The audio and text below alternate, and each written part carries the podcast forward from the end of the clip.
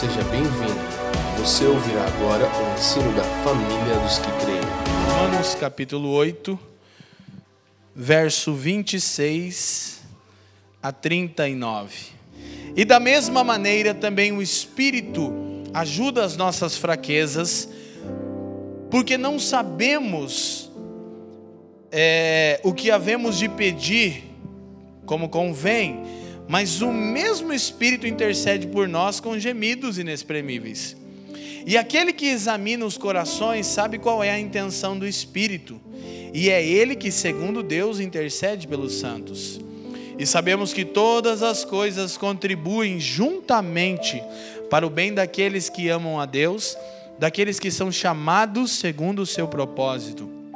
Porque os que dantes conheceu, também os predestinou para serem conformes à imagem de seu filho, a fim de que ele seja o primogênito dentre muitos irmãos. E aos que predestinou, a estes também chamou. E aos que chamou, a estes também justificou. E aos que justificou, a estes também glorificou. Verso 31. Que diremos, pois? À vista dessas coisas.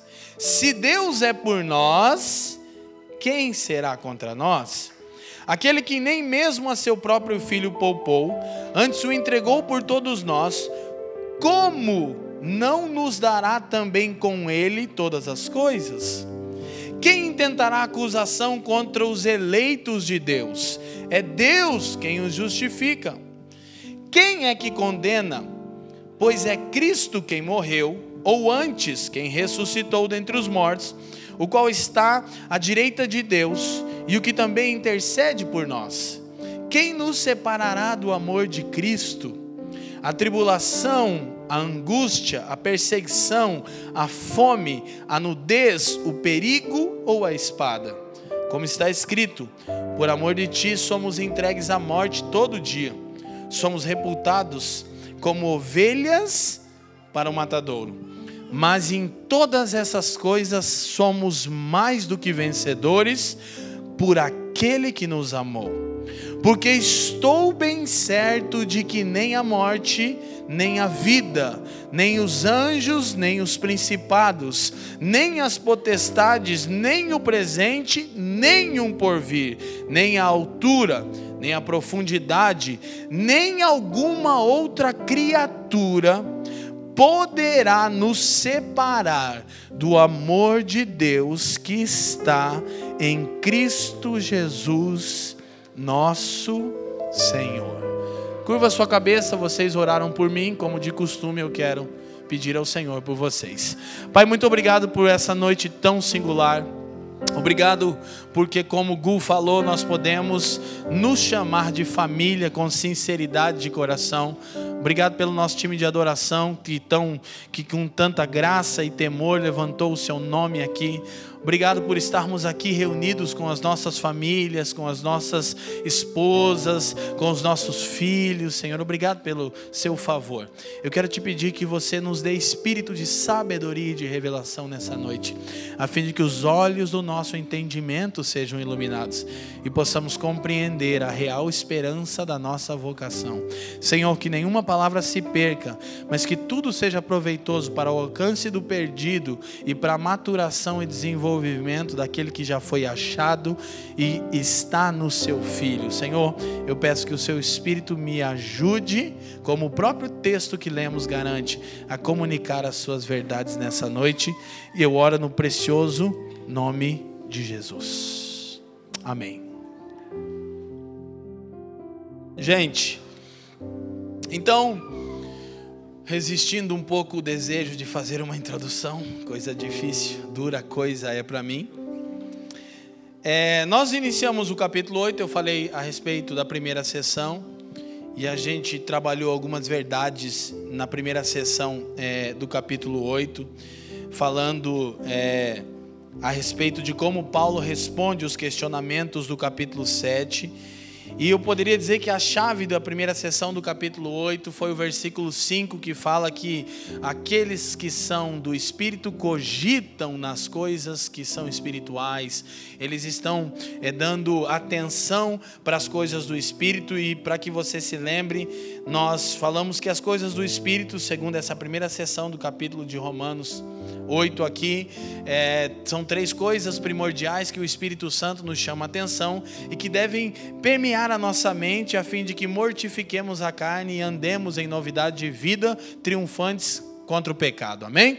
Quais são as três coisas? Nossa filiação, o texto enfatiza que o Espírito dá um testemunho interior de que somos filhos, nossa libertação do medo e da rejeição, nós clamamos Pai querido ou Abba Pai, e a terceira ênfase do Espírito é a nossa confiança de nos aproximarmos de Deus em oração. Então trabalhamos essa verdade que a mortificação da carne se dá ao passo em que aprendemos a andar pelo Espírito e cogitamos, damos atenção para as coisas do Espírito. Nossa filiação, nossa libertação do medo da rejeição e nossa confiança de nos aproximarmos de Deus em oração. Na semana passada, o pastor Leandro Alves falou a respeito da nossa filiação, trabalhou essa identidade que nós recebemos em Cristo e a segurança que nós temos. Então, agora, após Paulo trabalhar essas ênfases é, de como andarmos no Espírito, do que nós somos agora, essa nova identidade de filhos, ele vai concluir o capítulo trazendo é, a base aqui está sobre é, são cinco afirmações inquestionáveis e cinco perguntas. Então, Paulo vai trabalhar aqui, a gente vai observar isso. Mas eu de antemão posso dizer o seguinte: esse é o capítulo do Espírito Santo. De acordo com alguns estudiosos, nenhum outro lugar das Escrituras enfatiza com tanta riqueza e frequência a obra do Espírito quanto o capítulo 8 de Romanos. É o capítulo do Espírito Santo. E nós também lembramos que Mark Lloyd Jones disse que provavelmente o assunto central de Romanos 8 é a segurança do cristão. Porque começa com a declaração: já não há mais condenação e termina com outra declaração: não há mais possibilidade de separação alguma. É tão incrível isso que Paulo argumenta que para o nascido de novo não há mais condenação alguma. A condenação não é uma coisa que está esperando a qualquer momento que você erre, então ela, como está no banco de reservas, né? Não, a condenação não existe mais para o nascido de novo. Só que nós vimos também que Paulo, no versículo 1 de Romanos 8, olha eu na introdução, que não podia, né? Eh, no versículo 1 ele diz: Não há mais condenação. Então você não é mais condenado pelo seu pecado. Mas no versículo 2 ele diz: Mas não há mais escravidão nenhuma, o pecado não te governa porque você anda no espírito. Amém? Mas ele vai concluir o capítulo dizendo que não há possibilidade de separação alguma. Sem sombra de dúvida, eu peguei aquele texto bem gostoso, porque esse, esse é, é dos queridinhos dos crentes, né? Nem a morte, nem a vida, aleluia, entendeu? Isso é uma maravilha, todo mundo conhece esse texto, mas a grande afirmação é a segurança dos filhos de Deus, não há condenação e não há mais possibilidade de separação do amor de Deus que está em Cristo, amém? Para o nascido de novo, porém, o meio do capítulo do capítulo mostra a evidência do nascido de novo. Qual é? Aquele que anda no espírito.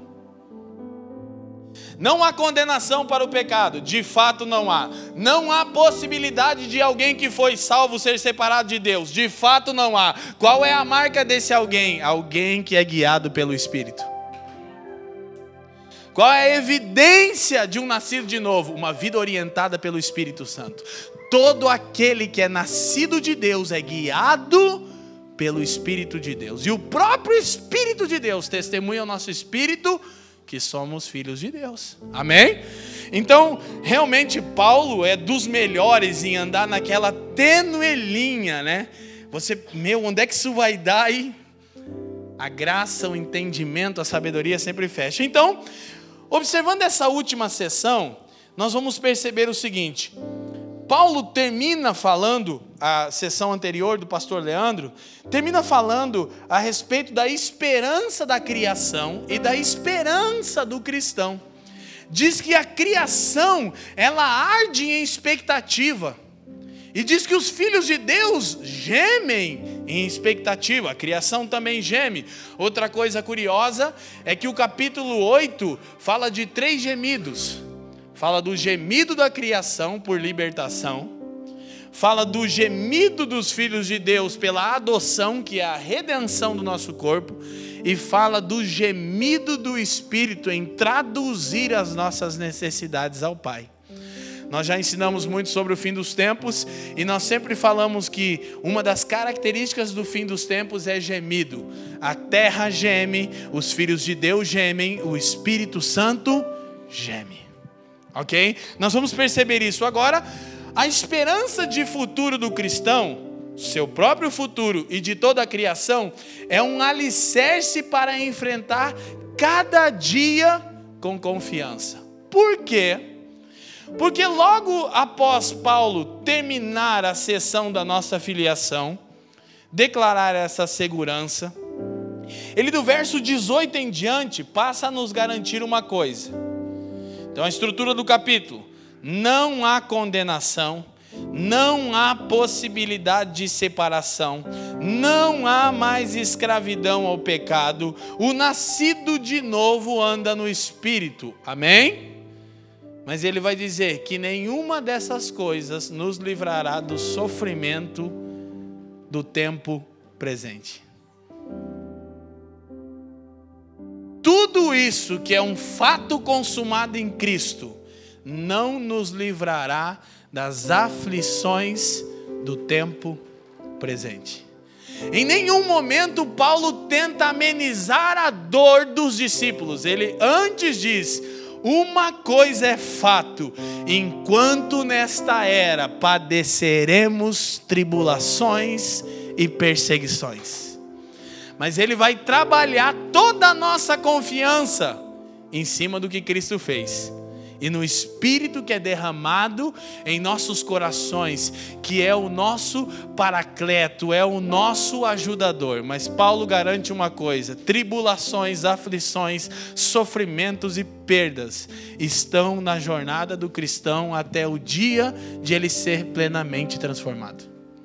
Então, essa é uma noite de encorajamento como encararmos com confiança o dia a dia ante aos sofrimentos dessa era. Inclusive, se você não tem padecido nenhum tipo de perseguição, é um sério indício que você não é um cristão genuíno. Vou repetir.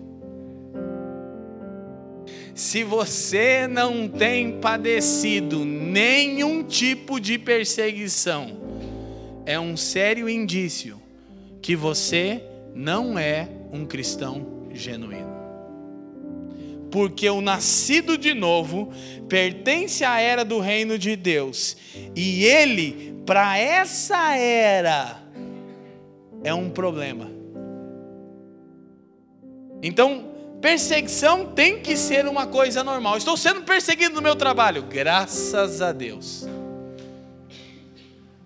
Estou na minha faculdade há cinco anos e nunca sofri perseguição. Provavelmente você não é um cristão genuíno. Provavelmente alguma coisa errada com a sua confissão de fé. Então a perseguição é algo que faz parte da nossa jornada e o sofrimento também. Nós vamos observar isso. Não que Deus nos envie sofrimento, não que Deus tenha prazer na nossa dor, mas nós falamos no capítulo 5 que uma das, das, das propostas, uma, um dos objetivos da tribulação é remover os falsos ídolos do nosso coração. Quem lembra disso? A tribulação denuncia que estávamos confiando em um falso ídolo, seja em qual área for. Então, nós precisamos entender isso. O, a esperança futura que o cristão tem, a sua própria, a esperança do mundo. Qual é a esperança do cristão? A adoção. O que é a adoção? De acordo com o versículo 23, é a redenção do nosso corpo, é a erradicação do pecado, é a libertação final, amém? Glória a Deus. Qual é a esperança do cristão quanto ao futuro da criação? A libertação da criação, porque ela geme para participar da liberdade gloriosa dos filhos de Deus, ok? Então isso é um alicerce para encararmos o dia a dia de cabeça erguida, os sofrimentos do tempo presente. É tão incrível que Paulo está trabalhando perspectivas da eternidade. E ele intencionalmente chama nossas aflições de momentâneas. Ele diz: Eu estou certo que nossas leves e momentâneas tribulações. Ele diz: É só por um momento. Mas a nossa herança, ela não é só mais incrível, ela é eterna. Amém? Isso é motivo de encorajamento. Então, três itens constituem essa sessão. Primeiro, esperança futura. Essa é expectativa de sermos transformados e de vermos a criação transformada para a glória de Deus. Segundo, auxílio do Espírito temos a firme convicção que o Espírito nos assiste em nossas fraquezas. Amém? Terceiro, e tão incrível quanto ou mais, o agir de Deus em tudo. O que Paulo está fazendo aqui é basicamente uma resposta à questão que está implícita no versículo 17 e 18. Projeta para nós, Rachel. 17 e 18. E se nós somos filhos, somos logo herdeiros também, herdeiros de Deus e co-herdeiros de Cristo, se é certo que com Ele padecemos, para que também com Ele sejamos glorificados. 18. Porque para mim tenho por certo que as aflições deste tempo presente não são para comparar com a glória que em nós há de ser revelada. Então agora Paulo vai responder como pode um cristão enfrentar os sofrimentos da vida. A primeira coisa que Paulo tem a dizer no versículo 26 é: da mesma maneira. Por que Paulo começa o texto dizendo da mesma maneira? Bom, ele tem em mente o fato de que o que ele declarou nos versículos anteriores é um alicerce para nossa expectativa, firme esperança. O que? O fato de que as Escrituras falam a respeito de uma esperança gloriosa. Então ele diz: isso fortalece o cristão a vencer no dia a dia. Ele tem uma esperança gloriosa. Mas não só isso. A expectativa do cristão não se baseia, já seria muito, né? Apenas não cabe aqui, mas apenas naquilo que ele sabe a respeito da era vindoura. Se baseia naquilo que ele experimenta hoje pelo auxílio diário do Espírito. E como nós negligenciamos a ajuda do Espírito, né? Muitas vezes você diz, eu sei que no final vai dar tudo certo, mas eu estou agora aqui sem, sem consolo. Então Ele é o consolador. Você não apenas olha para frente e espera um consolo, você desfruta do consolo agora. Você não apenas olha para frente, certo que as Escrituras garantem o triunfo dos filhos de Deus, você desfruta de triunfo, como de paz que excede o entendimento humano agora. Cara, o Espírito Santo, ele é Deus, só para constar, mas metaforicamente falando, ele é a parte real daquilo que é futuro agora. É tudo que da era vindoura você já pode experimentar agora. Então, se olha o que a era vindoura garante. Apocalipse 21, 4 diz: E Deus enxugará dos olhos toda lágrima, e a morte já não existirá. Não haverá nem luto, nem pranto, nem dor. Porque as primeiras coisas, engraçado como a Bíblia trata, né? Porque as primeiras coisas, a história da humanidade, as primeiras coisas se passaram. Eis que tudo se fez novo. Isso é incrível, não é? De esperança. Mas o Espírito que há de restaurar todas as coisas está em mim agora. Então, se está me garantido que Deus enxugará dos nossos olhos toda lágrima, eu posso experimentar isso agora. Porque o Espírito é aquele que me consola. Amém, gente? Então, há duas coisas importantes. Eu vou ler o texto e eu vou explicando. Vamos ler o verso 26 e o 27. Por 26 e 27. E da mesma maneira também o Espírito ajuda as nossas fraquezas, porque não sabemos o que havemos de pedir como convém. Mas o mesmo Espírito intercede por nós com gemidos inexprimíveis. 27. E aquele que examina os corações sabe qual é a intenção do Espírito. E é ele que, segundo Deus, intercede pelos santos. Eu quero destacar duas expressões: da mesma maneira e a intenção do Espírito. O Espírito é intencional, ok? Então, Paulo vai explicar isso. O que nós percebemos aqui? Assim como a nossa esperança futura nos ajuda, assim também age o Espírito. Em parceria com a nossa esperança futura descrita nas Escrituras, o Espírito nos ajuda. Agora, Paulo diz que ele faz isso com gemidos inexprimíveis. E eu estava olhando o que os tradutores e teólogos falam sobre isso, eu já tinha uma ideia, descobri que minha ideia era superficial. É, na verdade, a gente sempre encara como algo que não pode ser expressado com palavras. E não é exatamente o que o texto está dizendo. O texto original está sugerindo que o nosso vocabulário é limitado para esse tipo de linguagem. É que não é, existem palavras que o Espírito fala com o Senhor, é o nosso vocabulário que é limitado para essa conversa. é inefável. Então ele intercede por nós com gemidos inexprimíveis. Agora é curioso porque a criação geme por causa de uma imperfeição. Ok? Os filhos de Deus gemem por causa de uma imperfeição. Mas o Espírito é pleno mas ele se identifica conosco e geme em nós. Então isso é realmente um, muito, um encorajamento muito grande. Quando o vocabulário humano mostra se insuficiente, o mesmo não acontece com a linguagem do Espírito. Escute isso. Não há, não há, é, é, é, é não há, fugiu a palavra agora? Você quer afirmar algo, não há. Fugiu a palavra.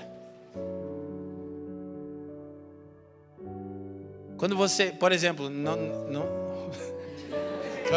fala em vocabulário humano, isso aqui é o vocabulário humano. Fugiu a palavra agora. É assim, é, não tem, não, há, não é pretexto que eu quero dizer, mas vamos dizer isso. Não, não há um pretexto para não orarmos, por não termos as palavras corretas. Não sei que palavra melhor que eu poderia usar. Assim, eu não posso dizer, eu não vou orar porque eu não sei como orar. Eu queria falar isso mais bonito. Entendeu? Tá bom assim? Prerrogativa? Eu. Hum. Não há prerrogativas para não orarmos. Aleluia, glória a Deus. Isso fica bem mais espiritual, né, irmão? Mas, nossa, dá uma unção diferente quando você fala assim.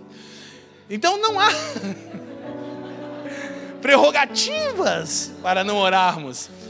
Eu não sei como orar, tudo bem. Quando o nosso vocabulário se mostra limitado, o mesmo não acontece com a linguagem do Espírito. Nem todas as orações são faladas. Há orações que são apenas sentidas, experimentadas, derramadas. quando o nosso vocabulário entra em, em, em, em seus limites e fronteiras, o mesmo não acontece com a linguagem do Espírito. Ele consegue dizer ao Pai exatamente o que nós precisamos.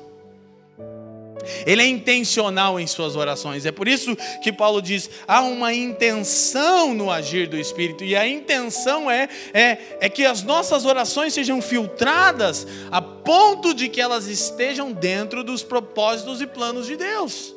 Amém? Ok? O Espírito nos capacita a orar em harmonia com o plano e os propósitos de Deus para o seu mundo e para o seu povo. Sabe, coisa sábia seria se no início de todas as nossas orações começássemos pedindo a ajuda do Espírito para orar. Sabe por quê? Porque é comum a gente, principalmente a gente aqui na família, a gente procura desenvolver isso, trabalhar com a oração, com a adoração, estimular os irmãos a desempenharem seu sacerdócio ao Senhor. Então muitas vezes a gente está carregado de boas palavras. Nós sabemos as orações apostólicas, a gente já estudou elas, são úteis, são importantes. Mas talvez nós podemos chegar de uma maneira, é, é, inclusive as orações apostólicas são uma boa maneira de orarmos. Mas qual oração apostólica orar em uma determinada ocasião? Talvez nossas orações poderiam começar pedindo a ajuda do Espírito. Espírito de Deus, como eu começo a orar? O que de fato eu preciso orar? Porque você percebe, agora talvez minha memória está um pouco enfraquecida, mas eu acho que eu corro o risco de acertar. Elias usou 53 palavras e o fogo caiu do céu, cara. Veja bem, os profetas de Baal ficaram um dia inteiro se cortando. E não dava em nada. O cara, em 53 palavras, cara, fez o fogo de Deus cair do céu. Então, muitas vezes não é nossa capacidade de falar, é nossa capacidade de depender do Espírito. E ele tem uma intenção, ele ora segundo Deus. Isso é muito bom. Amém? Ele ora segundo Deus. O que, o que quer dizer? Que, o que queremos dizer com isso? Que nós sabemos que Deus nos ouve. Quando nossa oração é uma oração ajudada pelo Espírito. Ok? Então, nós temos nossa primeira citação de hoje, John Stott comentando sobre isso.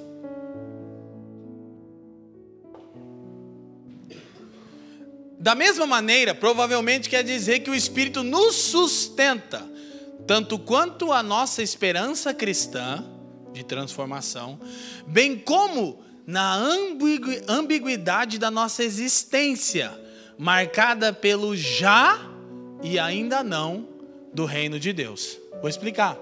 Então, provavelmente Paulo está dizendo, da mesma maneira o Espírito age. Age como? Nos sustentando, é, relacionado à nossa esperança cristã confirmando em nós de que somos filhos de Deus, verso 16. E se somos filhos de Deus, no verso 16, no verso 23, a plenitude da nossa adoção é a transformação do nosso corpo mortal, é a erradicação do pecado. Você não vai ter mais o pecado como um problema, que dia glorioso será isso, né, irmão? Meu Jesus, imagina quando um pecado não for mais um problema para você, será que vai ser legal? Você ama o Senhor de todo o seu coração, você tem prazer na lei dele, você nasceu de novo, mas tem um problema, não tem? Diário, constante. Qual é o pecado? Mas então o Espírito testemunha que somos filhos, verso 16. Isso me garante que serei transformado, verso 23. E o Espírito me sustenta nessa ideia. Quando eu estou fraquejando, fica tranquilo. Fica tranquilo, isso vai ser resolvido. Mas também na ambiguidade, ou e também na ambiguidade de saber o já e ainda não do reino. O reino para mim é já, mas ainda não porque ele não é pleno. Eu vivo nessa tensão de saber qual é a minha herança, mas de não ver ela plenamente todos os dias. Então o Espírito, da mesma maneira, me ajuda. Isso é muito importante, isso é realmente uma, uma base para andarmos o nosso dia a dia. Eu coloquei aqui três afirmações que Paulo vai fazer nos dois versículos que lemos. Primeiro, o Espírito nos ajuda, relacionado à ambiguidade da nossa existência. Já vimos. Segundo, o Espírito intercede por nós, relacionado à nossa ignorância quanto aos meios de Deus. O Espírito intercede porque não sabemos orar como convém. Nós queremos que o plano de Deus seja cumprido em nós, mas a gente quer o caminho mais fácil. Então a gente vai orar, Senhor, me livra. E de repente o Senhor vai dizer, não é bem o que vai acontecer. Hoje você vai ter que, Senhor, me livra dessa. Muitas vezes a gente quer um caminho mais, mais fácil, mas que na verdade o Senhor nos poupa, como fez com Israel. Quando Deus tira Israel do Egito, Ele tira Israel por um caminho que não fazia sentido nenhum. Mas o texto vai dizer lá na frente, é que é para eles não vissem a guerra e desanimassem na primeira. Então Deus levou eles para um caminho mais longe, porque o caminho mais perto iria desencorajar eles. Então a gente tem a tendência de orar, Deus, Senhor, faz a tua vontade, mas que ela esteja relacionada à minha. No fundo você pensa, eu já sei como é que eu queria que fosse. Senhor, faz toda a sua vontade, mas que ela seja a que eu estou pensando agora. não é verdade? E a gente acha que o Espírito não sabe o que está no nosso homem interior, ele sonda as profundezas de Deus. Queremos a tua vontade. E de fato eu sei que a gente quer, é verdade, o Espírito é, mas a gente quer que ela seja a nossa, que a gente já traçou um caminho. Ai, olha, bênção, conquista e vitória financeira. Aí compra. Não, deixa para lá. Terceiro, o Espírito intercede de acordo com a vontade de Deus. Então, preste atenção: o Espírito nos ajuda, relacionado à ambiguidade da nossa existência. O Espírito intercede por nós, relacionado à nossa ignorância quanto aos meios e métodos de Deus. E o Espírito intercede de acordo com a vontade de Deus, o que faz com que temos certeza que Deus nos ouve quando oramos no Espírito. E de acordo com João, 1 João capítulo 5, versos 14 e 15, não precisa abrir. João diz que se nós pedimos alguma coisa segundo a vontade de Deus, sabemos que Ele nos ouve. E se sabemos que Ele nos ouve, sabemos que obtemos aquilo que pedimos, porque está relacionado à Sua vontade. Então, Paulo está garantindo que o Espírito ora de acordo com a vontade de Deus. É o capítulo do Espírito, como já mencionamos. Então, verso 28 a 30, vamos ler. E sabemos que todas as coisas contribuem, cooperam, concorrem juntamente para o bem daqueles que amam a Deus, daqueles que são chamados por seu decreto. 29. Porque os que dantes conheceu, também os predestinou para serem conformes à imagem de seu filho, a fim de que ele seja o primogênito entre muitos irmãos. E aos que predestinou, também chamou, aos que chamou, também justificou, aos que justificou, também glorificou. O ponto aqui é todas as coisas. E aqui há um, um, realmente algo extremamente profundo que eu sempre falo. Você sabe o que é tudo em grego? Nossa. E o que é tudo em hebraico? Isso aqui é uma igreja diferente, tá vendo, moça? O cara manja de grego e hebraico aqui. O que, que é tudo em aramaico, irmãos? Então todas as coisas são. Bom, todas as coisas são. Que coisa profunda, irmão. É uma revelação que você leva tempo para chegar nela. Agora, encarar isso aqui faz com que tenhamos uma, uma promessa que transforma o modo de encararmos o que a vida tem de bom ou de ruim nossas vitórias e nossos fracassos. Todas as coisas faz com que tenhamos uma promessa que transforma o modo como encaramos tudo que as nossas vidas têm de bom ou de ruim, nossas vitórias, nossos fracassos. Porque Paulo diz que todas as coisas concorrem para o bem. Tudo é tudo. Agora, difícil é compreendermos isso. Primeira coisa que isso causa em nós, a convicção dessa verdade que o texto nos expõe, nos leva à gratidão e à alegria, mesmo pelas coisas rotineiras da vida. Gente, essa é uma coisa que eu tenho procurado aprender nos últimos anos. Acho que já melhorei bastante, né, amor? Alegria e gratidão nas coisas rotineiras. Deixa eu até falar uma coisa aqui, né? De tempos em tempos, nessa jornada de ser igreja, a gente precisa sempre aprender a desfrutar da jornada em si, não só dos resultados.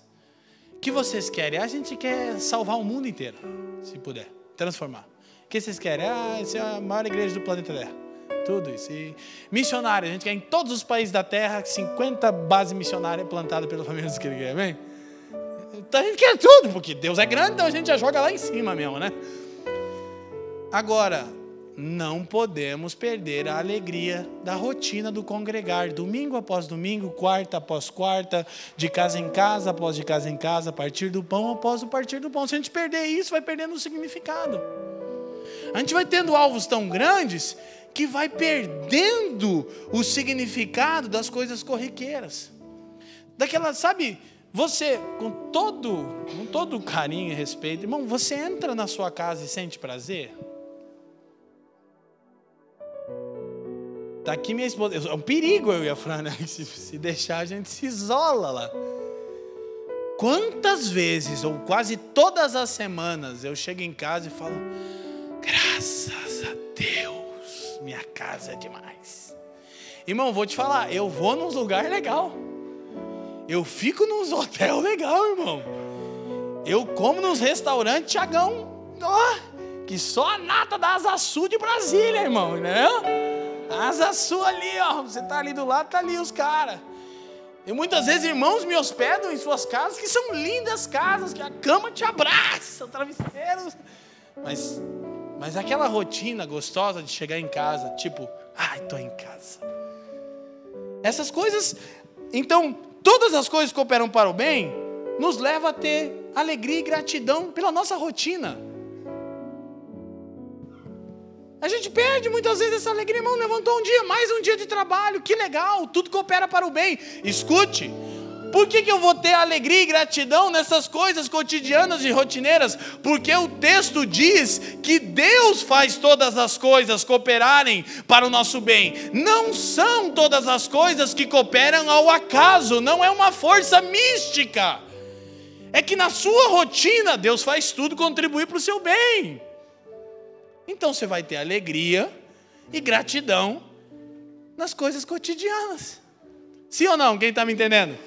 Querido, não é o acaso que faz todas as coisas contribuírem para o bem, é Deus. Então, então será, essa é a soberania de Deus. Já estou preparando que nós vamos entrar nos dois mais cabulosos capítulos para frente, três, né? Que para frente o negócio vai ficar estreito. Tipo, se eu tomei essa água é porque Deus permitiu e está sendo soberano sobre isso, senão eu não fazia. Então, se eu realmente for dominado por tal entendimento, eu vou ser grato e alegre pelas coisas mais simples e corriqueiras da minha vida, no dia a dia. Por quê? Porque Deus faz que tudo coopere para o meu bem. Agora, calma, já vou antecipar. O texto não diz que todas as coisas são boas. O texto diz que Deus faz com que todas as coisas boas ou ruins cooperem para o nosso bem de acordo com o seu propósito. Não é? O que, que tem de bom nisso?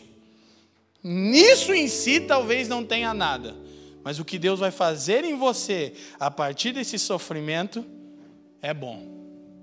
Quem está me entendendo? São coisas que demoram para nós entendermos. Por exemplo, eu perdi meu pai quando tinha 14 anos. E não é fácil perder o seu pai quando você só tem 14 anos. E por um tempo da minha jornada com Jesus, eu perguntava, volta e meia eu entrava na oração e falava, Jesus, por quê? E assim, depois de um tempo eu já estava até resolvido, mas eu, eu falava, legal, Senhor, mas por quê mesmo? Até que o dia que eu entendi, o Senhor disse: Olha, esse porquê que você quer não tem. É porque assim é a existência humana. Seu pai não ia ficar para semente, uma hora ele ia morrer. Isso precisou acontecer. Isso foi assim. Não é bom. Porque eu achava que as pessoas, eu entendi errado, as pessoas diziam que eu tinha que achar bom. Eu falei, não vou achar bom que meu pai morreu. Não dá, não entra, meu. Aí o Senhor falou: o bom disso é que você conheceu a paternidade verdadeira. Quem está me entendendo? Então essa é, não é que as coisas em si, nosso sofrimento é bom, não, mas Deus faz com que coopere para o bem. Segunda coisa que essa convicção faz conosco, afasta, olha só, O medo e o mal do século 21. Qual é o mal do século 21? Hã? É, mas ele é gerado por uma outra coisa. Hã? Todo mundo sabe. Qual é o mal do século 21? Daqui, doutor Felipe Bruel pode explicar se a ansiedade não é o gatilho mor para depressão. Vai se desdobrar com. Pode ser o luto, tem. A ansiedade está no meio. No luto, a ansiedade está no meio. Eu não sei o que, que vai acontecer agora, não sei como é que vai ser. Ansiedade. Então, se todas as coisas cooperam para o meu bem, isso me liberta do medo e da ansiedade. Essa é difícil, né, irmão? Você já vive isso? Não. É bom pregar? É, que daí você joga na tua cara enquanto está lendo e estudando. Você precisa melhorar, você precisa melhorar. Senhor, me ajuda a entender essas verdades. Então, afasta o medo e a ansiedade quando tudo, olha para mim, dá errado na nossa vida. Porque a coisa gloriosa para o cristão é que nunca tudo vai ter dado errado. Porque ainda que tudo dê errado, vai cooperar para o seu bem de um jeito ou de outro. Isso aí é uma garantia incrível. Quem poderia nos prometer tal coisa que não o nosso Senhor, amém? Então, isso nos livra. O universo não é um mecanismo governado pelo acaso. Ele é governado por uma pessoa que, diga-se de passagem, é seu pai. Então, tudo está sendo governado por aquele que te chama de filho e te permite ser chamado por você de pai. Então, Paulo está construindo essa segurança que os filhos de Deus têm, isso é incrível. Timothy Keller diz algo a respeito disso. Vamos lá.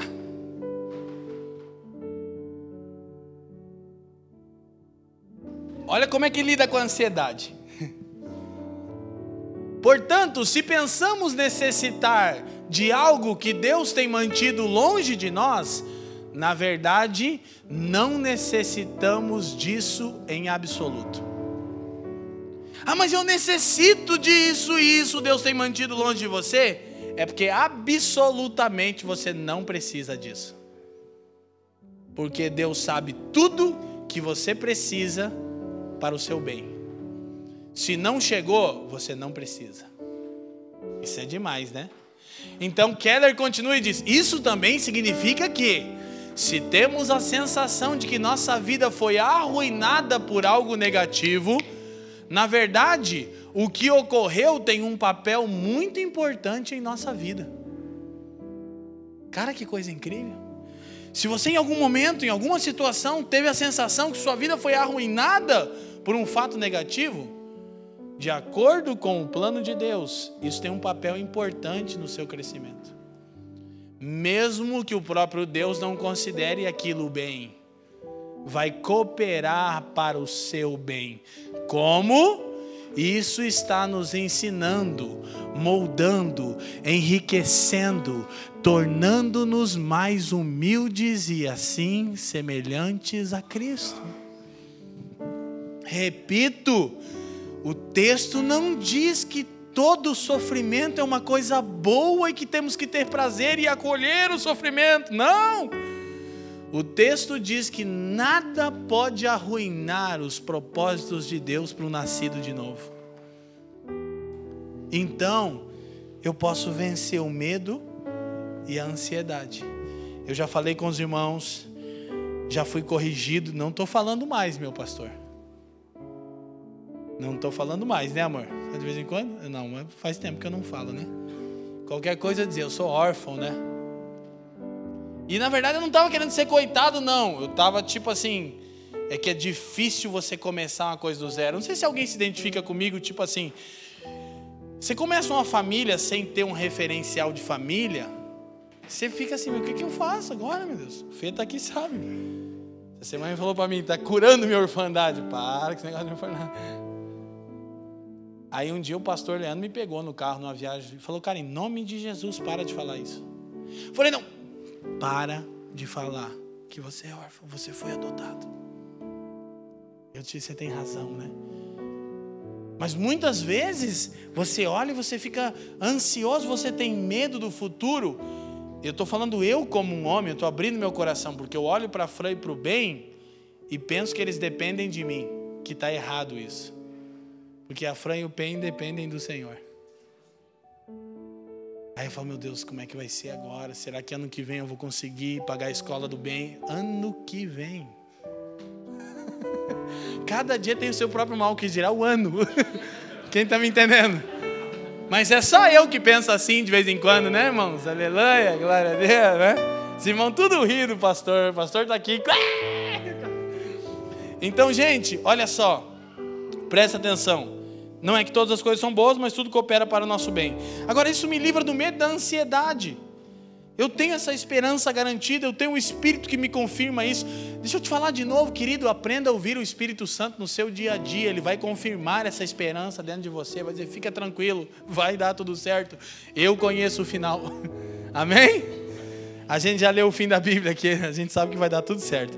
Terceiro, escuta, terceira garantia que esse entendimento sobre todas as coisas nos gera Repetindo rapidamente. Primeiro, nos leva gratidão e alegria pelas coisas corriqueiras. Segundo, nos livra do medo e da ansiedade. Porque o universo não está ao acaso, ele é regido por aquele que nós chamamos de Pai. Terceiro, não podemos arruinar os propósitos de Deus para nós. Isso é absurdo de novo. Aí volta, se os irmãos escandalizam, você tem que ouvir todas as mensagens de 1 a 7 de Romanos. Nem o nosso pecado faz isso. Absurdo é que todas as coisas incluem o nosso pecado. Lembra que eu disse que o sofrimento não é uma coisa boa, mas que coopera? Pecado é uma coisa boa, mas coopera. Coopera como?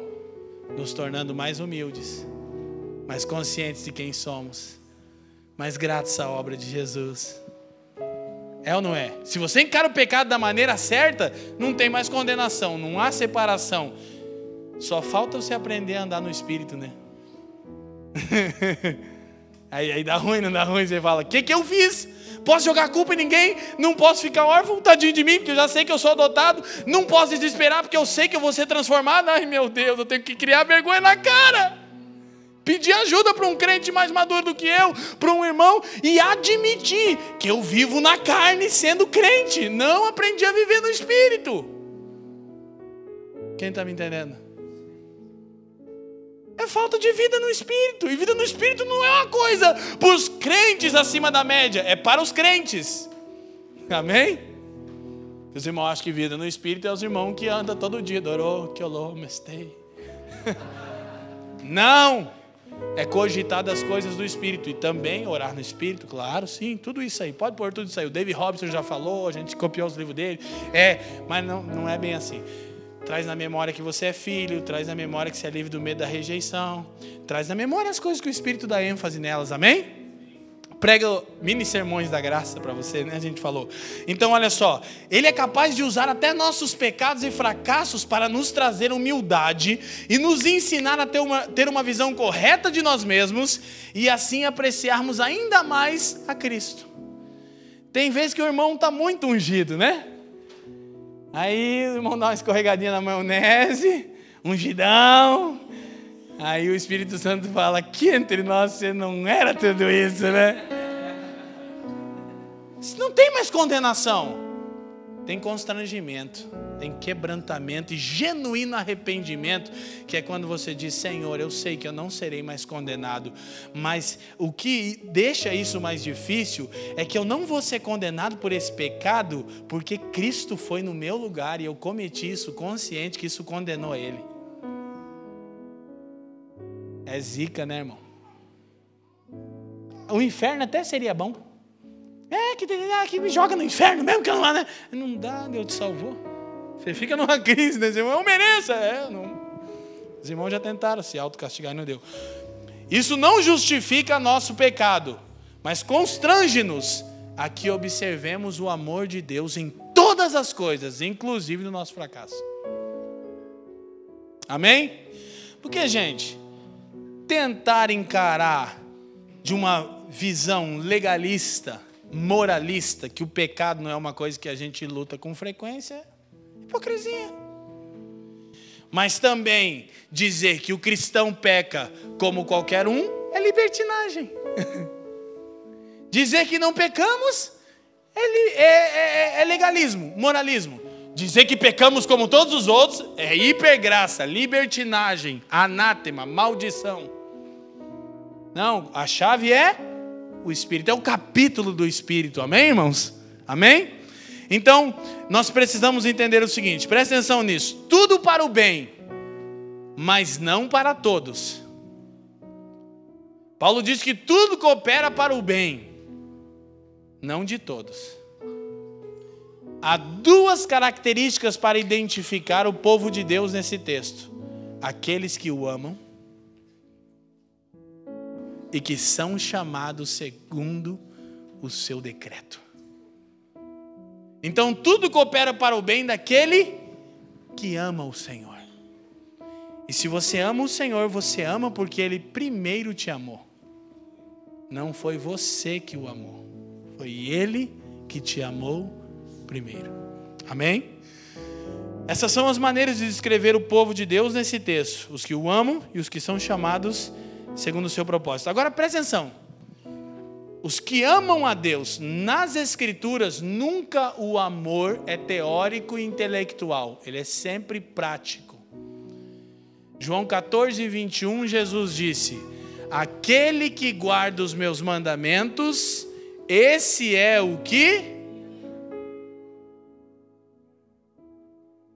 me ama. Não vamos confundir isso aqui.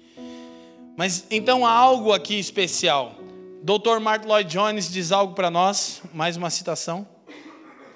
Paulo teve uma razão especial para usar o termo amam em vez de creem, neste momento. Uma das melhores maneiras pela, pela qual podemos demonstrar o quanto amamos a Deus é por meio da nossa reação à adversidade. Se você o ama por aquilo que ele é, assume um compromisso e suporta a dificuldade. Mas, se está usando Deus pelo que ele lhe dá, prontamente o abandona na hora da angústia. Então, tudo coopera para o bem, não de todos, daqueles que amam a Deus. Qual, qual é o momento oportuno para demonstrarmos amor a Deus? Na adversidade. Por isso que Paulo diz: não dos que creem, dos que amam. Embora os que amam, obviamente, creem mas ele é cuidadoso em deixar o grupo mais mais seleto. A marca daqueles que amam a Deus é obediência na adversidade, ok? É como a gente reage na dificuldade, na adversidade, na tribulação. Demonstra o quanto nós amamos ao Senhor. Se amamos ao Senhor no sofrimento, olhe para mim, na dificuldade, na tribulação, nós demonstramos esse amor. E sabe o que acontece? Nós crescemos e nos tornamos luzeiros para o mundo. Você sabe o que torna alguém experimentado em Deus? É o sofrimento. É, é muito mais o quanto de não ele deu do que sim. é a quantidade de nãos. Não, não, não, não, não, não, não. Então, Dr. Martin Lloyd Jones é assertivo em dizer isso, né? Ok? Então o que nós precisamos entender? Tudo para o bem, mas não de todos. O bem que faz mal e o mal que faz bem. Como é que é isso? Os filhos de Deus estão numa posição privilegiada pela graça. Eles não podem ser exclusivistas e elitistas, porque eles não valem nada como os ímpios não valem, mas foram eleitos, amém? Mas que a posição é privilegiada é por quê? Porque o mal faz bem e o ímpio o bem faz mal. Se Deus prospera o ímpio, o que acontece com ele? Hã? Ele confia um pouco mais no dinheiro. Se o ímpio não tem problema de saúde na casa dele, o que ele faz? Ele confia um pouco mais na capacidade dele. Então o bem de Deus faz mal para ele. Mas o mal deste mundo, porque de Deus não provém o mal, faz bem para os filhos de Deus removem os falsos ídolos, nos levam a desfrutar dos frutos da justificação e fixam os nossos olhos em Jesus. Então, o bem que faz mal e o mal que faz bem. Isso é incrível para percebermos aqui. Escute isso: o que torna uma vida boa não é um conjunto particular de circunstâncias favoráveis, mas sim como nosso coração interage com todas essas circunstâncias. O que torna uma vida boa não é um conjunto de circunstâncias favoráveis. É como o nosso coração interage com todas as circunstâncias, quer favoráveis, quer não favoráveis. Então preste atenção, escute isso. Dentro desse entendimento, não é tão importante que as nossas circunstâncias sejam mudadas, como é que o nosso coração reaja de maneira diferente. O interesse de Deus não está tão relacionado em mudar as circunstâncias ao seu redor, como está em mudar a maneira que o seu coração reage a elas. Isso aqui da tela é isso, Deus? É. Vai apertar? Vai. Que você está na prova, irmão, vai passando pela prova dando glória a Deus. Não, dá glória, dá glória, dá glória, dá glória. Que se Deus estreitou, estreitou, não tem, nós vamos, nós vamos alinhar, nós vamos acertar as coisinhas. Vai dando glória, varão. Não é tanto as circunstâncias. Gente, embora a gente não está fazendo apologia ao sofrimento, nem estou dizendo que Deus considera todas as coisas boas. Quem está me entendendo, sacode a mão e diz sim. sim. Ah, ok. Agora, não é tanto as nossas circunstâncias que precisam mudar. Por quê? Porque nós temos a firme esperança. Não que a gente, por favor, eu fico preocupado que os irmãos interpretem as coisas fragmentadas, né? Não é que a gente não vai cuidar da nossa saúde, eu fico com o doutor Felipe aqui na minha frente, é difícil. Que a gente não vai é, mas assim, você de repente está num momento, numa tribulação, na, na sua saúde, tipo, não é tanto a sua saúde que vai mudar, porque se Deus cura o enfermo, como dizia o Cirilo hoje, ele morre amanhã, irmão. Sim ou não? A gente quer ter uma vida plena. Por que eu cuido da minha saúde? Que eu entendi que Deus vai restaurar meu corpo. Então é por outra coisa. Mas se eu estou diante de uma tribulação, de uma adversidade, eu sei que o meu corpo vai ser redimido. Então não é tanto que aquela situação se resolva tão rápido, quanto é que o meu coração saiba lidar com ela, sem desonrar o Senhor. É ou não é? Cara, Deus é mais glorificado no nosso sofrimento do que na nossa abundância. John Piper. Deus é glorificado quando um crente sofre, embora não tenha sido Deus o autor do sofrimento, mas ele honra o Senhor. O coração dele é mudado, Deus fala: olha aí, olha aí. Jesus no Getsemane, cara, disse o quê? Pouco antes do Getsemane, perdão, João 13. Última ceia, ele disse: É chegada a minha hora. Que direi eu, pois, Pai, salva-me dessa hora. Disse, não. Pois para esse exato momento eu vim. Que coisa gloriosa, nosso Senhor nos ensinou, amém, irmãos? Amém? Isso nos encoraja, isso nos estimula. É nosso coração que tem que mudar. Agora, qual é o bem então que Deus está operando para a gente ir correndo aqui? Paulo afirma que tudo o que acontece conosco está cooperando para a nossa santificação e salvação finais e definitivas. Isso nos mostra que o bem que Deus está operando em nosso favor é a transformação do nosso caráter. Ele está nos fazendo tão amáveis, nobres, verdadeiros, sábios, humildes quanto Jesus. Qual é o propósito de Deus? Por favor, família dos que creem. Eu ando o Brasil inteiro falando para as pessoas. Continue o versículo que eu vou começar. Porque todas as coisas então, cooperam para o bem daqueles que acaba ali, daí dois, três fala que são chamados segundo o seu propósito. Por favor, honrem o pastor de vocês, decorem o versículo 29. Corta para 18, Rachel. Porque o mais importante não é o versículo 28, mas a gente lembra que a gente, ai, tudo vai dar certo. Há controvérsias. No final vai dar tudo certo. Talvez o caminho não é exatamente. Sabe, Deus faz toda a sua vontade, mas tomara que ela seja o que eu estou pensando. O que foi? Não, não. Porque os que dantes conheceu também os predestinou para serem conformes à imagem de seu. É isso que Paulo está dizendo. Toda situação vai cooperar para que nos tornemos tão nobres, amáveis, sábios, servos, confiantes e humildes quanto Jesus foi. O que, que o sofrimento faz com a gente? Nos torna humildes. Jesus foi humilde. Ele disse: Aprendei de mim, que sou manso e humilde de coração.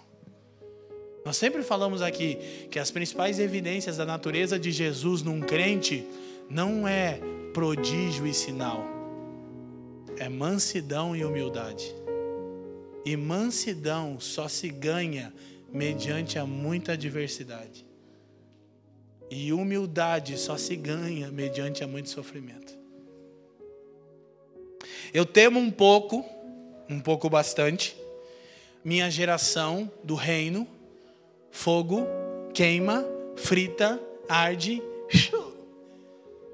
mimimi.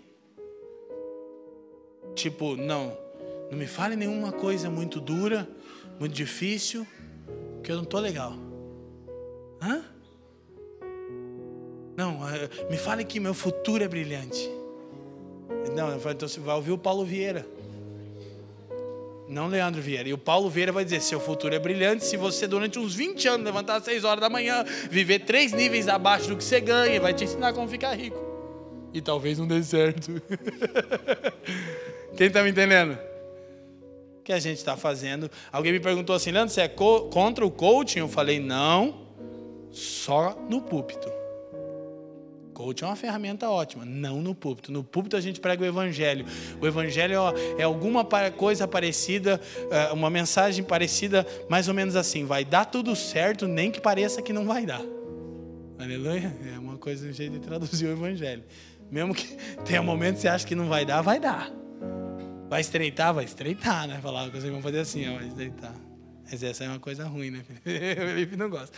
Então, Paulo vai fazer cinco afirmações, depois cinco perguntas. Olha lá.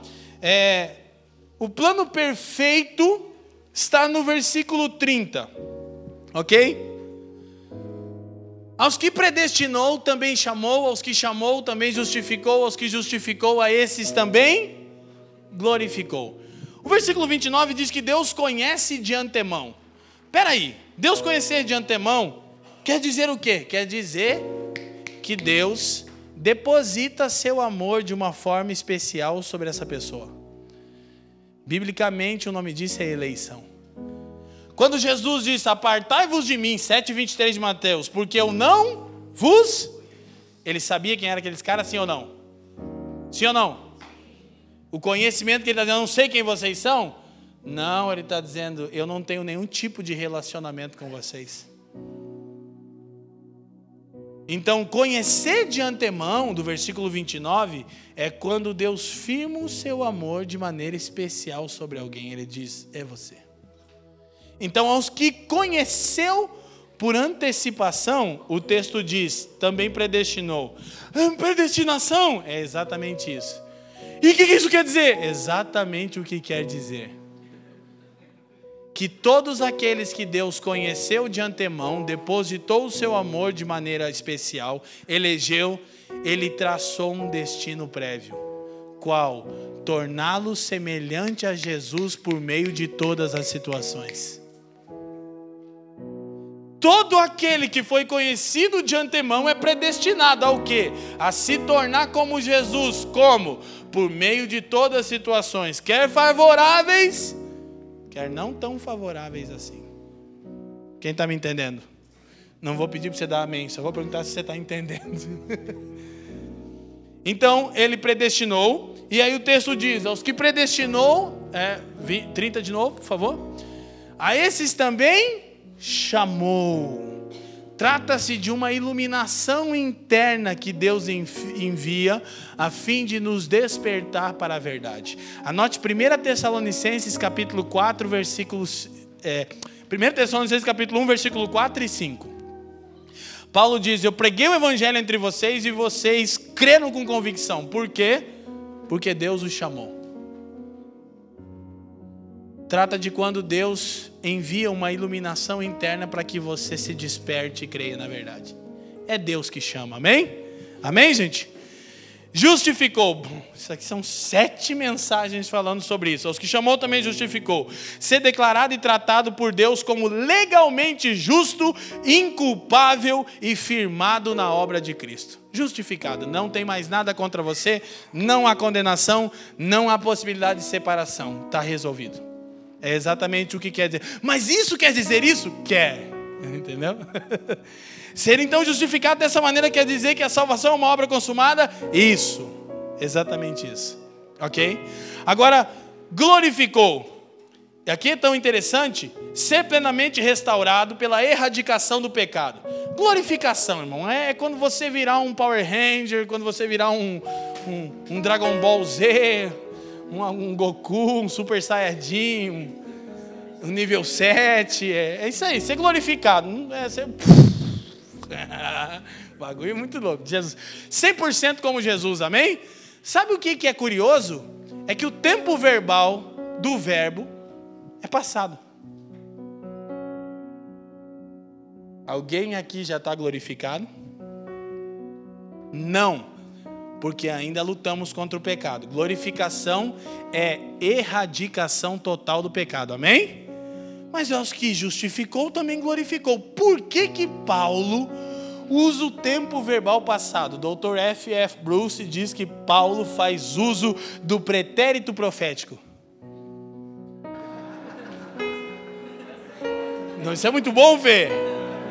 Como é que é o olha só, como é que esse doutor do Novo Testamento explica? O pretérito profético é dentro da perspectiva que os profetas tinham de uma promessa, e eles falavam com tamanha convicção de que ela seria realizada, que falavam dela como algo consumado. O que, que é o pretérito profético? É o tempo na eternidade. Os profetas sabiam, Deus disse, então já aconteceu na eternidade. Não se manifestou no Cronos, no nosso tempo, mas o Kairos de Deus já vê isso. Então é o pretérito profético. Aí Paulo diz: ele justificou e glorificou. Tempo verbal passado. É porque se Deus disse que aos que ele conheceu de antemão, ele predestinou, e aos que predestinou chamou, e aos que chamou justificou, e aos que justificou glorificou, então Deus disse: Está feito. É o pretérito profético. É tanta convicção de que Deus faz tudo que lhe apraz, que é colocado como se já fosse algo consumado agora. Se você lembra quando o salmista vai falar dos ídolos, Salmo 115, ele diz: Não a nós, Senhor, não a nós, mas ao teu nome da glória. E ele diz: Porque as nações nos perguntam: Onde está o seu Deus? Eles querem ver uma caneca ou alguma coisa parecida, uma imagem. E o salmista responde, e não diz só apenas onde ele está, diz quem ele é. Diz: O nosso Deus está nos céus e faz tudo que lhe dá vontade, que lhe apraz. Então, se ele quis, eu já trabalhei uma vez aqui, provavelmente a próxima série é Efésios, né, irmão? Ano que vem. Cinco vezes a expressão vontade no primeiro capítulo de Efésios, Efésios 1. A palavra vontade, à luz do que Paulo explica em Efésios, é o que Deus desejou e, portanto, determinou que seja feito. Sobre vontade, Deus não passa. Amém? Entendeu? Deus não está querendo alguma coisa que talvez não dê certo. Não, ele desejou o quê? Um povo glorificado, semelhante ao seu filho. Você foi eleito? Ele te conheceu por antemão, depositou o amor dele em você? Bom, se você creu, sim, porque você não escolheria ele. Então, se qualquer declaração dessa é verdade sobre você, todas são. O que nós entendemos aqui é que, olha só, escute isso. Veja bem. Não diz alguns do que, dos que conheceu. O texto não diz porque dos que conheceu, alguns predestinou. Não, ele diz aos que ele conheceu, também predestinou, chamou, justificou, glorificou. O que que Paulo está querendo dizer? É que se qualquer uma dessas afirmações é verdade sobre você, todas são. Pretérito profético é um novo tempo verbal. Amém? Agora, a gente está onde? Entre a justificação e a glorificação. O que, que o Espírito faz em nós agora? Santificação. É curioso que Paulo não fala de santificação. Por quê? Porque é óbvio, ele está falando um capítulo inteiro, não há condenação, não há possibilidade de separação. O que nós aguarda é uma glória futura, o Espírito nos conduz, então o que se espera de você é que a santificação seja a evidência de que você foi justificado. Qual é o medo do cara que não quer crer na teologia da soberania de Deus? Que os irmãos se entreguem ao pecado. A gente já falou. Santificação é a evidência de que você foi justificado. De novo, o doutor do Novo Testamento, F.F. Bruce, diz: se um homem não está sendo santificado, não há razão alguma para crer que ele foi justificado. O que está em xeque não é se Deus santifica quem justifica, porque vai glorificar. O que está em xeque é você nasceu de novo. E se nasceu, o Espírito habita em você e está te conduzindo a um processo de santificação. Há estágios, é verdade. Então, nós precisamos entender que entre a justificação e a glorificação está a santificação. Escute isso. Santificação é glória iniciada, diz F.F. Bruce. Glória é santificação terminada. Vou repetir. Santificação é glória iniciada. Quando você começa a olhar para você e você vê coisas santas, como assim? Semelhantes a Jesus.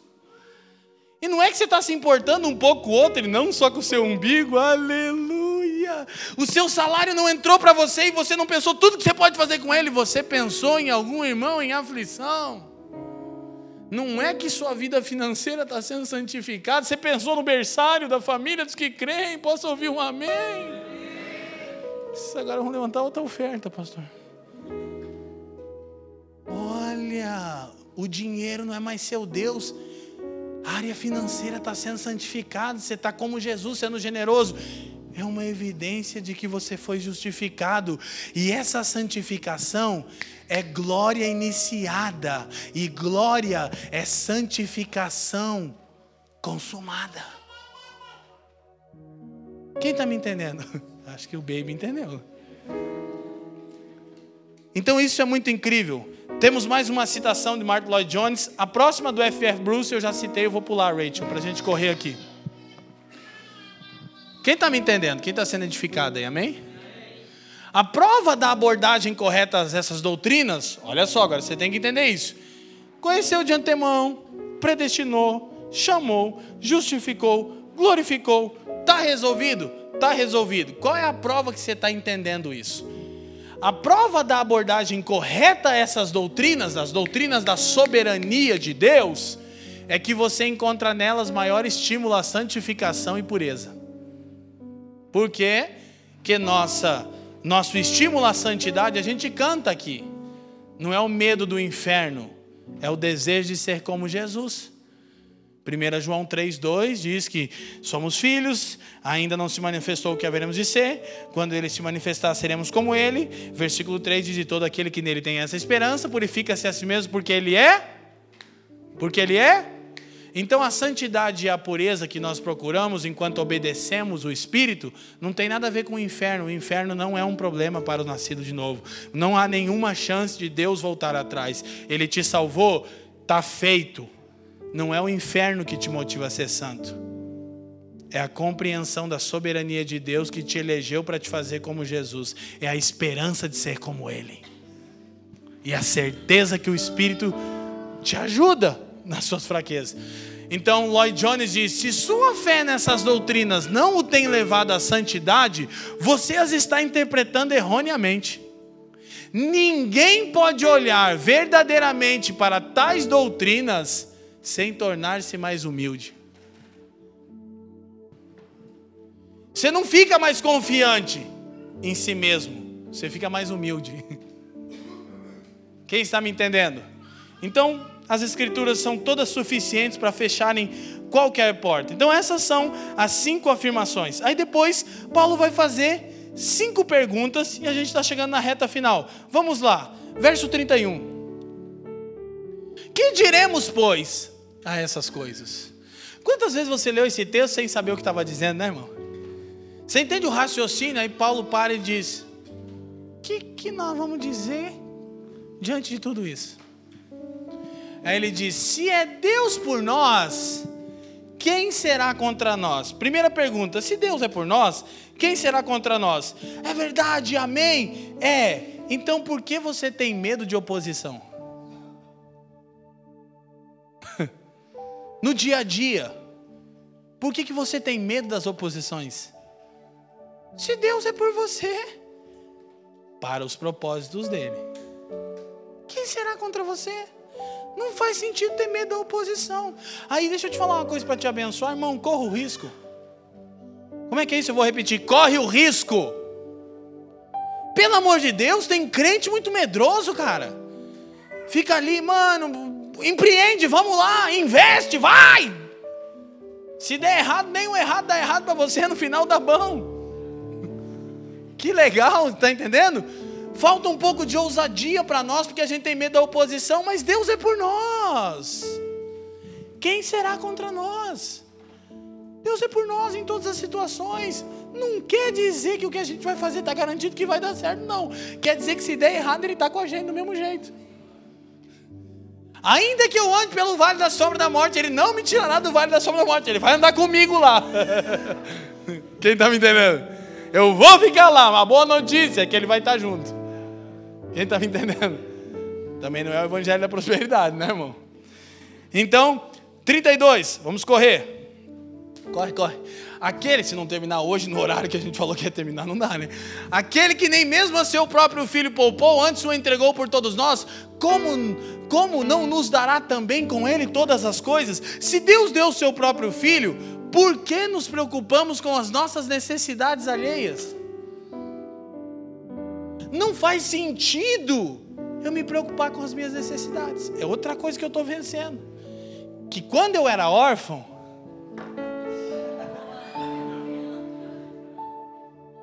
eu ficava preocupado com as necessidades. Mas fui aprendendo que sobre as minhas necessidades, eu, eu tenho duas maneiras de encará-las. A vida, né? Primeiro, grato por aquilo que eu já tenho, ou ansioso por aquilo que eu penso que precisava ter. Irmão, vive sua vida agora. Amém? É mais leve. Cada dia vai trazer o seu próprio bem, não mal. E no final vai ser bem, porque todas as coisas cooperam para o mesmo no dia. Agora o ímpio está tão lascado que quando dá bom, dá ruim. Ele se agarra no ídolo dele, se agarra no seu desempenho. O cristão, quando dá ruim, dá bom. Tá ruim, mas tá bom. Né? Tá ruim quando a gente erra. Não é que aquele negócio de se tá difícil com Jesus, imagina sem ele. Pelo amor de Deus. Isso é horrível. 33 e 34. Quem tentará acusação contra os escolhidos de Deus? Olha, você é escolhido de Deus, cara. É Deus quem o justifica. Então, Paulo faz outra pergunta. Próximo versículo. Quem os condenará? Pois é Cristo quem morreu, ou antes, quem ressuscitou dentre os mortos, o qual, presta atenção, está à direita de Deus e também. Você tem que entender uma coisa: o que, que Paulo está dizendo? Quem vai intentar acusação contra nós e quem irá nos condenar? Por quê? Look at me, olha aqui para mim. Se Cristo, que viveu uma vida perfeita, está diante de Deus ao seu favor, por que você vai ter medo de não ter sido perdoado e vai sentir-se culpado ainda? A culpa é que neutraliza muitos irmãos de viverem a plenitude de Deus. Você não aceita a justificação. Você acha que tem que ter um pouco de desempenho teu. Não tem. Então, se Cristo, que teve uma vida e uma morte perfeita, está diante de Deus e intercede ao seu favor, não faz sentido você sentir-se culpado e não perdoado. Quem está me entendendo? Sim ou não, gente? Aí ele termina com a pergunta das perguntas. Tudo isso, na verdade, é porque há uma inquietação, há um questionamento que paira. Verso 35. Quem nos separará do amor de Cristo? Então preste atenção. Na verdade, a única coisa que deveríamos nos preocupar é com essa questão aqui. Existe alguém no universo ou fora dele que pode nos separar do amor de Cristo?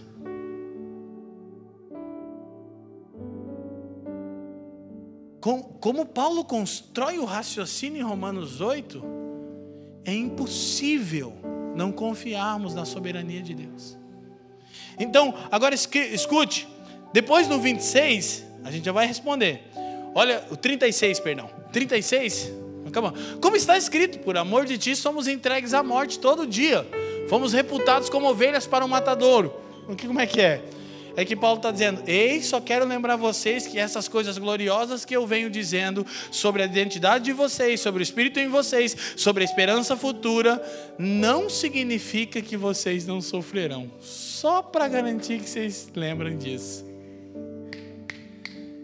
Então, não é? Não interpreta errado. É engraçado que ele fala uma coisa. Não, não me entende errado. Errado. Você vai ser perseguido por essa era, se é discípulo de Jesus provavelmente você vai sofrer bastante. Ok? Que Jesus sofreu. Agora, qual que é o raciocínio? Nós falamos ontem. Escute isso. Se Cristo, por amor, sofreu por mim, os meus sofrimentos não poderiam esfriar o meu amor por Ele. Se Cristo, por amor, sofreu por você, os seus sofrimentos jamais deveriam esfriar o seu amor por Ele, porque Ele sofreu porque te amou. Quando você sofre, você pode demonstrar que o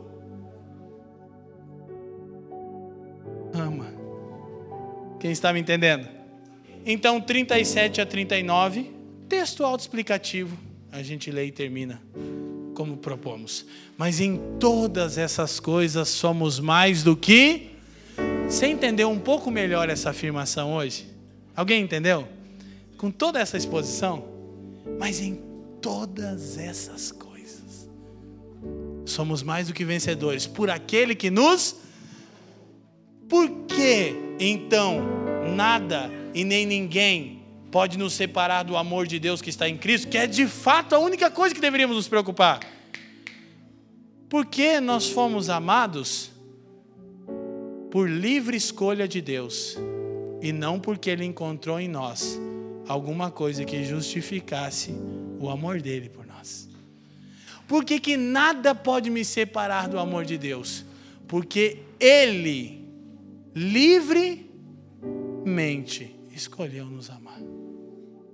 Ninguém no universo criado ou fora dele pode mudar isso. Glória a Deus.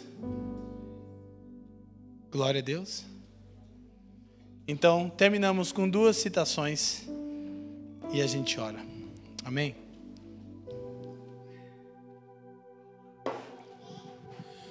Temos as duas últimas citações. Não, essa eu já tinha lido, obrigado. Já citei isso aqui várias vezes do meu jeito e agora eu peguei do jeitinho do, do Spurgeon. Charles Heldon Spurgeon. Eu, eu escuto o Gregório Amós falar. Charles Heldon Spurgeon, cara.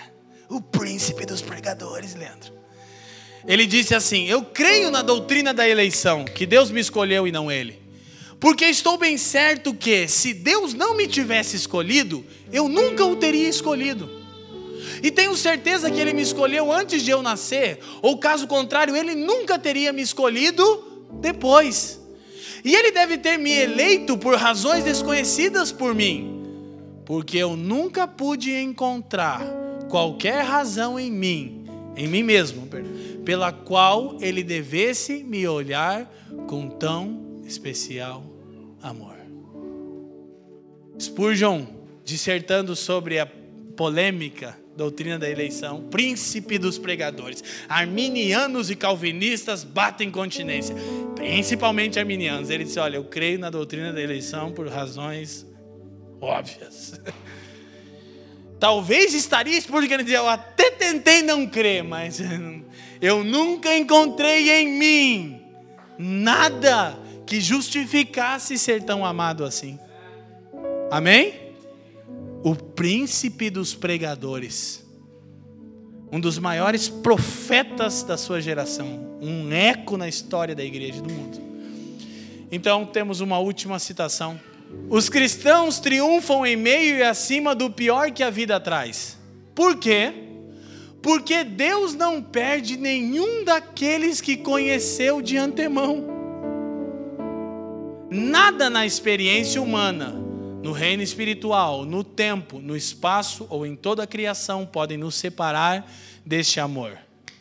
O Deus Todo-Poderoso planejou torná-lo, tornar-nos perfeitamente santos e gloriosamente felizes, e nada poderá frustrar seu plano perfeito. Amém? eu quero ressaltar e terminar orando.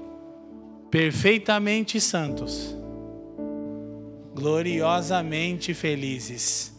Santidade não está em detrimento de felicidade. E nós precisamos entender isso. E Deus que planejou esse plano perfeito, segue fazendo com que todas as coisas concorram para o seu, para o meu para o bem de todos aqueles que o amam, que demonstram esse amor e confiança no dia mau, e daqueles que foram chamados para o seu propósito de se tornarem semelhantes a Jesus. Amém? Obrigado por nos ouvir. Para mais informações, visite famíliadosquecreem.com.